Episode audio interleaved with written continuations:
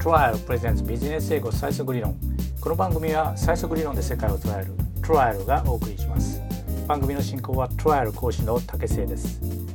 トライアルは習得率98%ウォールスジャーナルが2日で読めるようになるビジネス英語最速理論特訓講座を開催しています。第2回目の今日はプロフェッショナル向けにウォール・ストリート・ジャーナルやファイナンシャル・タイムズなどの注目記事とその読み方をご紹介していきますがその中でも今回は極めて基本的な単語 in 前置詞の in の使い方についてお話します。in なんて分かってるよというリスナーの方も多いと思いますけれども英語ができる人にどういう勉強をしたかと聞くと中学校の教科書丸暗記をしたなどという人が多いですよね。中学校の英語の丸暗記をしてなんで難しい英語が読めるのかということをずっと想像すると中学校の教科書には難しい単語が出てこない。その分優しい単語がいっぱい出てくると。難しい単語よりも簡単な単語の使い方の方がどうも重要ではないかということなんです。英単語を出てくる順に並べると簡単な単語ばっかり並べます。中でもトップはですね前置詞だとか接続詞だとかそんなものばっかりなんですね。前置詞とか接続詞というのは言葉と言葉をつなぐ接着剤のような役割をしていますので言葉と言葉の間には必ず出てくるとだからあの出てくる順に並べるとトップになるのも確かにそうだなとしかもつなぐ接着剤のような役割なのでそのつなぎ方っていうのはすごく重要でそういった観点から前置詞の「因」というのを今日は勉強していきます。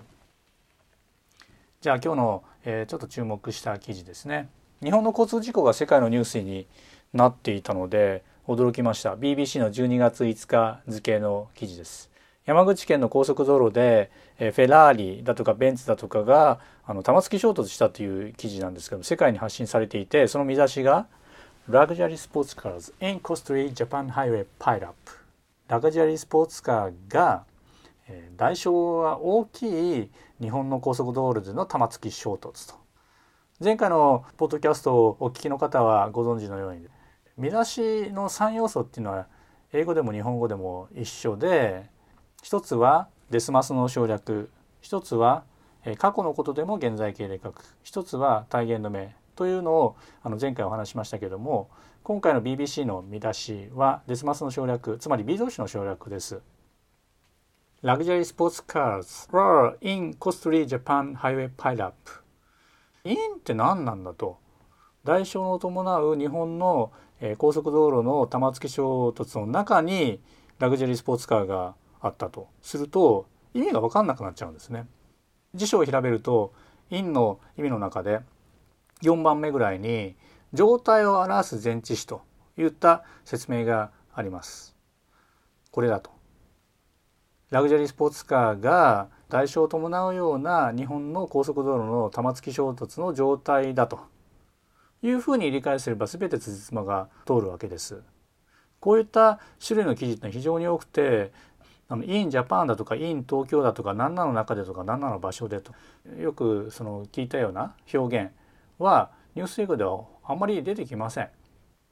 8割ぐらいはですね状態を表すということです。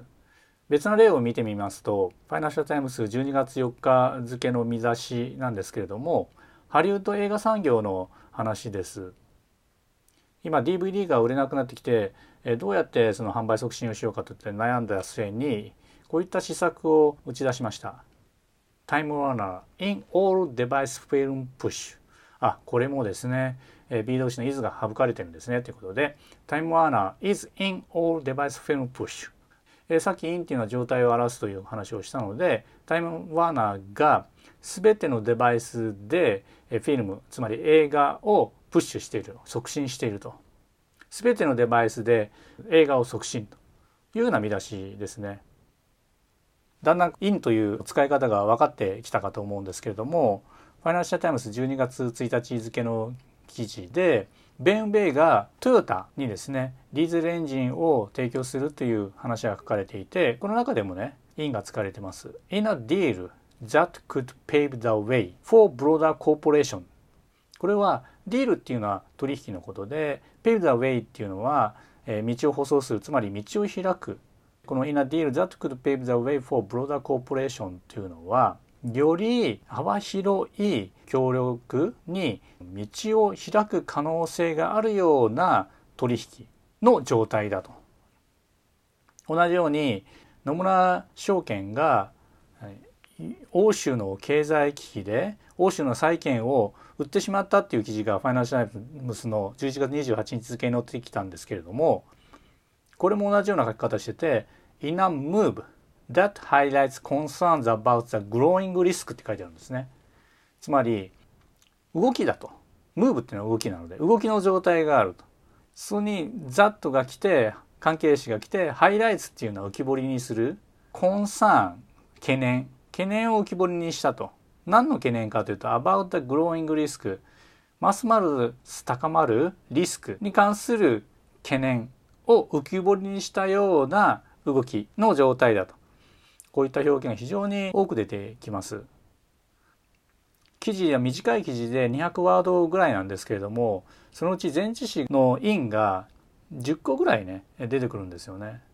その前置詞因10個ぐらいのうちの、まあ、8割から7割かは状態を表す因が使われてますのでこの状態を表す因とムーブだとかディールだとかサインだとかトークストークスの場合は交渉なのでトークス交渉中ですね。あとコンタクトっていうのは接触しているので接触中だと。言葉に因をくっつけると状態を示す言葉に変わっちゃうというそういったあの便利な言葉として英語でよく使われています。え今回はですね最近のおすすめニュースからあの中学英単語の in の使い方などをあのご紹介していきました。意外に in って奥が深いっていうことが分かっていただけましたでしょうか？トライアルではプロフェッショナル向けにウォール・ジャーナルファイナンシャル・タイムズニューヨーク・タイムズなどの海外情報を最速で読み解くノウハウニュースの捉え方をお伝えしていきます。本日のビジネス英語最速理論はいかがだったでしょうか？ではまたお耳にかかりましょうトライアルの竹瀬がお送りいたしました。